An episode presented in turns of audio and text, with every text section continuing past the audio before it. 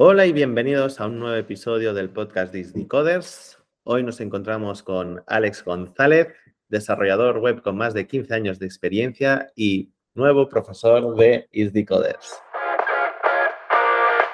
Bienvenidos al podcast de Disney Coders, un espacio donde aparte de hablar sobre programación y desarrollo web, también hablaremos sobre todo lo relacionado con tecnología, buenas prácticas, desarrollo de carrera y todo lo necesario para mejorar día a día como developers.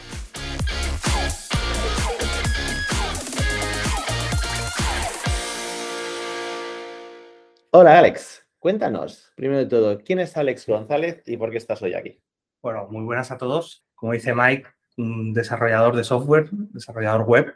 Empecé hace mucho tiempo por la pasión con el mundo tecnológico, abriendo ordenadores, viendo chips e intentando entender qué estaba pasando ahí dentro. Tomé la decisión de empezar la ingeniería de informática en su día porque siempre me ha gustado esa parte de la ingeniería, cómo usar el ingenio para resolver problemas, tenía dudas de cómo estaba construido todo, ¿no? Y me decanté por el mundo de, la tecnología.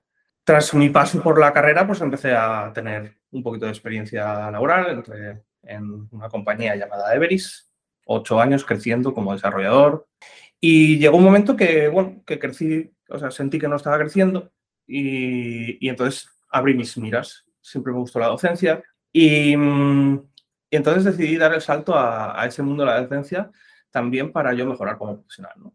Concretamente, para los que nos estáis escuchando, Alex va a estar liderando el nuevo campus de Málaga y luego aparte de todas las nuevas iniciativas que estamos lanzando, como son los nuevos programas para todos esos aquellos que lleváis dos, tres años programando, así como eh, el tan famoso nivel 2, que es para todos aquellos que queréis dar al salto de seniors. Pero hoy queremos hablar un poco de qué es un junior, qué es un mid, cómo se diferencian lo primero peligroso aquí son las etiquetas, ¿no? Es decir, tener que etiquetarnos es, es algo ya peligroso. La definición yo creo que no está en la RAE y, nadie es capaz de darte una definición clara y concisa de lo que es cualquiera de esos puestos etiquetas al final, ¿no?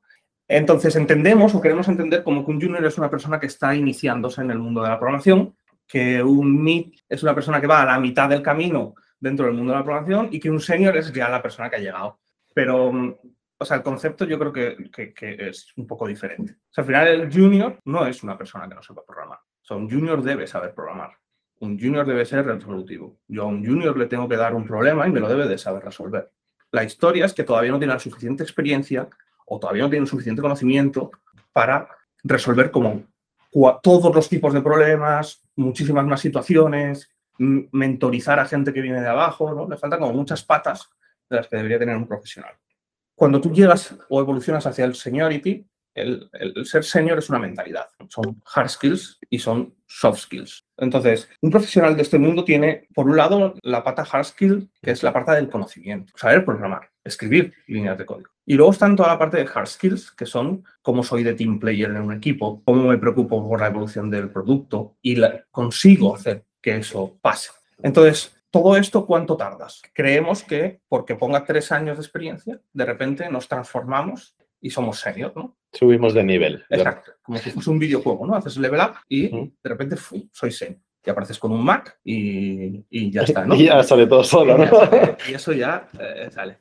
Nunca dejas de aprender, nunca dejas de seguir evolucionando a ser senior y que no hay un tiempo. Otra característica de un senior no se considera a sí mismo senior, ¿no? sino también está como un poco aceptado por los que le rodean, que tiene ese seniority. Entonces, bueno, nos preocupamos como, ¿dónde está la receta? O sea, ¿cuántos cursos tengo que hacer para ser senior? Y es más, vivir situaciones. Por supuesto, hay que seguir ganando conocimiento, nunca se deja de aprender en este sector.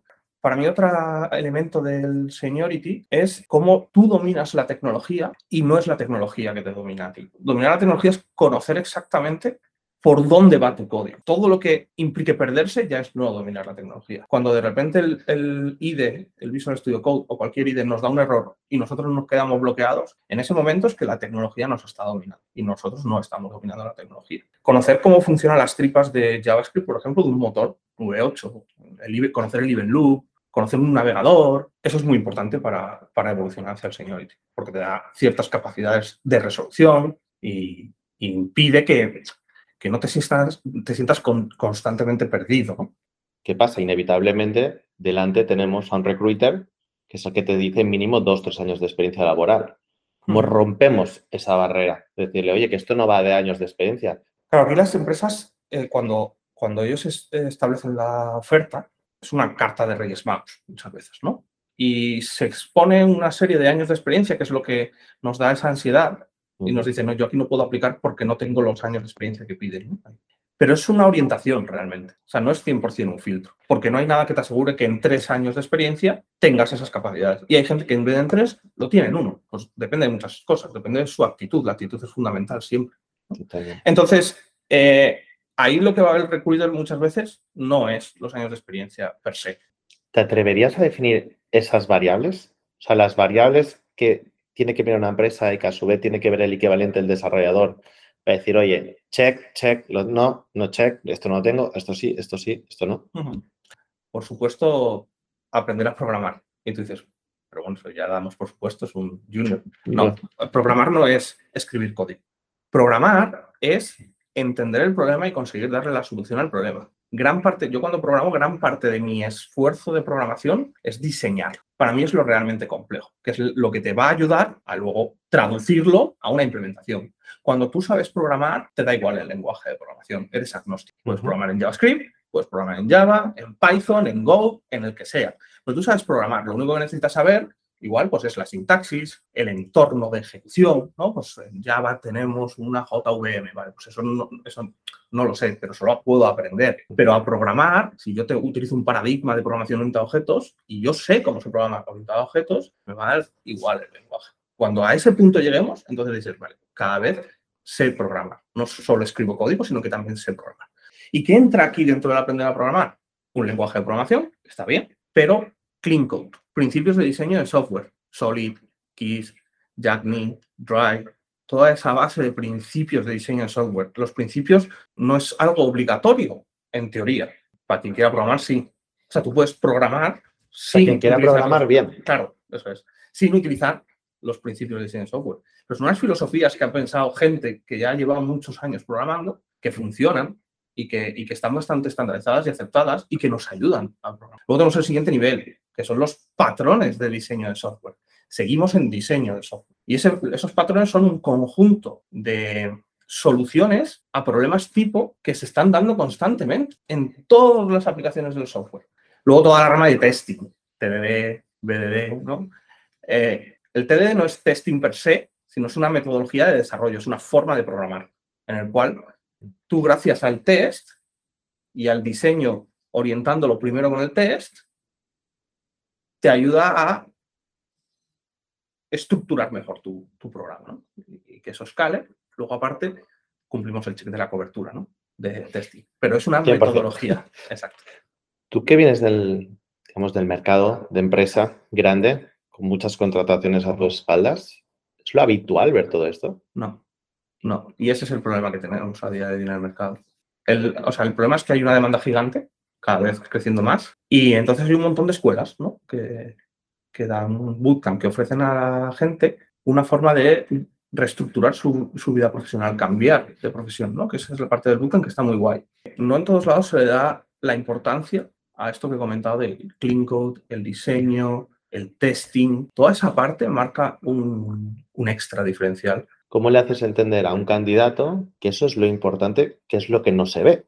Porque al final yo veo una página web, el front es exactamente igual y el back un desastre. Está el meme. Desde el punto de vista del recruiter, Y del propio candidato que no entiende la importancia de cómo diferenciar dos cosas que a simple vista, hasta que no estás muy metido y conoces las implicaciones, que a simple vista son iguales. primero que las dos cosas son importantes. El problema es que esa- lo que nosotros enseñamos en una web tiene por detrás algo gigantesco. Y algo gigantesco que si no lo hacemos bien, va a fallar en lo visual también, porque no va a ser resiliente esa aplicación. Es decir, va a tener muchos fallos. O sea, poner un botón bonito es relativamente sencillo con HTML y CSS. Ahora que cuando yo le dé ese botón bonito, pase todo lo que tiene que pasar, que es lo que busca el usuario, eso requiere que el monstruo de abajo esté muy bien montado. Tienes que conseguir vender lo que tú haces, ¿no? Y poner en valor lo que tú haces. Y probablemente una persona de recursos humanos entenderá más la parte visual, pero también habrá un tech lead que te van a evaluar. Y eso sí que van a mirar Eso sí que van a mirar tu, código y el monstruo que montas por debajo. Eh, cuando hagamos una prueba técnica, poner un README para que la persona técnica que vaya al repo sepa por dónde tiene que entrar. El README es nuestra puerta de enlace al repositorio, ¿no? Pues poner un README en donde digamos lo que hemos hecho, qué tecnologías hemos elegido, por qué las hemos elegido. Quieren ver cómo pensamos. Eso es lo importante. Que, pocas veces lo ponen. En muy pocas veces. Yo me lo he encontrado muy pocas veces. Muy pocas. ¿Cómo consideras, ¿vale? Independientemente del formato académico que haya elegido este candidato, ¿vale? Y entendiendo que lleva entre cero y un año programando, dos años como mucho, ¿qué consideras que al salir les, les falta? ¿Cómo deben ir evolucionando? ¿Vale? Y cómo nosotros les podríamos ayudar para conseguirlo. O sea, hay una cosa importante que nosotros no podemos ayudar a conseguirlo, que es la experiencia laboral. O sea, esa parte nosotros no podemos ayudar y, sí, y es importante también. Vivir situaciones, enfrentarte a problemas. ¿Qué faltaría? ¿no? ¿Qué sí se puede dar? Lo primero que falta es dominar la tecnología, que eso hemos hablado antes. ¿no? Conocer bien cómo funciona JavaScript por debajo. El event loop. Trabajar con mucha sincronía. Me focalizo en JavaScript porque sé que aquí hay mucho desarrollador web pero bueno, si me fuese a Python, pues sería otro tipo de, elementos los que habría que analizar o ver. si me voy a, Java, pues tengo que ver la JVM, cómo funciona todo eso. Y eso es muy importante, entrar en las tripas de las cosas. Porque hasta que tú no entras en las tripas y las dominas, no, no generas todo el conocimiento completo, ¿no? Entonces, es importante dominar, cubrir los gaps tecnológicos de conocimiento que nos falta. Y ahí es muy importante, pues, event loop, asincronía múltiple, ¿Cómo puedo mezclar en un mismo proyecto promesas con callbacks, con async await? ¿Cómo, ¿Cómo puedo hacer convivir eso? ¿no? O sea, dominar la sincronía en JavaScript es fundamental. Sistemas de módulos, cómo funcionan los módulos por debajo. Si nos vamos a TypeScript, el tsconfig. Hay mucha gente que no sabe eh, qué, hay ahí en el tsconfig. Cada una de los elementos que hay en el tsconfig tenemos que conocer. Es lint, ¿no? Todas estas herramientas de análisis de calidad de código estático pues ¿por qué pongo una regla? Y, preguntarme esas cosas, ¿no? Debugging y refactoring. Estamos constantemente em, desarrollando un código que no hemos hecho nosotros, sobre todo cuando estamos en una empresa. ¿Cómo refactorizo? ¿no? Siempre tiene que haber una parada de refactor. Decir, vale, ya lo he hecho, funciona, y ahora ¿cómo lo optimizo? ¿Cómo lo mejor? ¿Cómo hago que sea clean code, un libro para la lectura? Y ahí hay técnicas, diferentes técnicas de refactoring que hay que conocer. Debugging, importantísimo. ¿Cómo depuro mi código? ¿Qué técnicas tengo? ¿Cómo puro? Las DevTools. Las DevTools es esa caja de herramienta que es brutal, que tiene todo. Que puedo ver el performance, puedo ver el paso a paso de por dónde está en mi web y puedo depurar. Esa técnica de debugging es otro tercer pilar que mejoraría tu nivel y cada vez te da más seguridad. Y luego, ¿cómo juego en equipo? ¿Cómo impacto en el producto? ¿Cómo me creo que soy parte del producto? No me puedo desvincular del roadmap de lo que desarrollo tengo que aportar nuevas ideas. Si se me ocurre una idea, apórtala. Nos da mucho miedo ir a un repo, ver un bug e intentar contribuirle. ¿no? Yo cojo el, repo de React, tiene un montón de errores. ¿Por qué no cojo y en algún momento digo, voy a coger un error e intentar corregirlo y a ver si, si puedo ayudarlas a que sigan creciendo? ¿no? Contribuir en ese mundo open source hace que las cosas sigan creciendo. Y a ti te da cómo trabajo en metodologías habitualmente metodologías Agile, ¿no? que es la que más se utiliza. ¿Cómo trabajo en Scrum? ¿Cómo me relaciono con los compañeros del equipo? Mentoring. Toda esa parte de mentalidad que hablaba es la que te va a ayudar a evolucionar Lo que en ningún caso va a ser es cuando yo de repente hago esto un año, ¡pum! Saltos. No va, no va por tiempo. Queremos correr antes de andar. Entonces tenemos que sentar unas bases, vivir y disfrutar del trayecto. Nos falta mucho disfrutar del trayecto. Porque queremos ser seniors ya, muchas veces, pues porque hemos visto este cambio eh, en, el caso del bootcamp, ¿no? Hemos visto este cambio de profesión como ya con 30 años y pensamos que estamos llegando tarde a todos los sitios. No, disfrutad. ¿En qué punto necesita estar un alumno para poder cursar el nuevo programa que lanzamos, que es el 1.5, que es para formar estos MITs que estamos diciendo? ¿Y qué va a obtener al salir? ¿Cómo saber si este nuevo programa es el tuyo o no es el tuyo? Es el tuyo o no es el tuyo, ¿no? O sea, lo acabamos de mencionar así, pero la idea es cómo podemos nosotros, desde Coders, ayudar. Que hemos detectado en el mercado, que hemos detectado en los juniors que están poblando toda la base de la pirámide y cómo les ayudamos a subir ¿Cómo les damos un impulso? Exacto. Un, catalizador, un mini catalizador para aquella gente que esté perdida y no sé por dónde seguir. Y entonces ahí es donde hemos diseñado un, programa 1.5, ¿no? considerando que uno es el nivel con el que sales de un bootcamp, por ejemplo, incluso me atrevería a decir de otras formaciones, ¿no? O sea, un módulo también De hecho, como anécdota le hemos llamado internamente última milla. Última milla. Porque creemos que es la, el último sprint que te falta para estar Para ver si te, si te empujamos. si ¿no? te acabamos de empujar del todo y ya eres un cohete. Y entonces ahí, pues, primero, ¿cómo sé si es mi programa? Bueno, llevo menos de dos años de, de desarrollo, noto que me cuesta, empiezo a notar que el código que hago es espagueti, es decir, se lee mal, me cuesta evolucionarlo, me cuesta entrar en él, ¿no? Cuando una vez lo desarrollo y a los tres meses tengo que, ha salido un error, imagínate, tengo que, me cuesta. O me engancho mucho con errores de, de JavaScript, me quedo muy bloqueado, testing, ¿no? Me falta testing, es que es muy difícil, es que no llego, no llego, ¿no? porque pensamos que el testing lleva mucho más tiempo. Y habitualmente cuando aprendemos, hay una curva de aprendizaje, pero cuando aprendemos, el testing nos hace desarrollar mucho más rápido. Y al final el, el tiempo es menor. Pues todas estas personas son un poco candidatas a, a- a entrar aquí. Y bueno, pues vemos Object Calisthenics, TDD, Intro TDD, BDD, cómo definir el testing en función del comportamiento. Nos focalizamos en un bloque en los principios de diseño de software, ¿no? esas filosofías para desarrollar un software mantenible, escalable, de calidad, resiliente, cosas que las que debemos pensar. ¿no? ¿Qué más vemos? Vemos debugging y refactoring, heredamos código. Todo está basado en proyectos grupales y, y la idea es proyectos donde la caguemos, sale la funcionalidad y entonces yo pido un extra y vemos el infierno que es desarrollar ese extra. Entonces viene a salvarnos nuestros principios de diseño de software, nuestras técnicas de debugging, ¿no? O sea, learning by doing como una casa. Ese es el objetivo, sí, claro, porque si no chocamos nos cuesta mucho. hacer.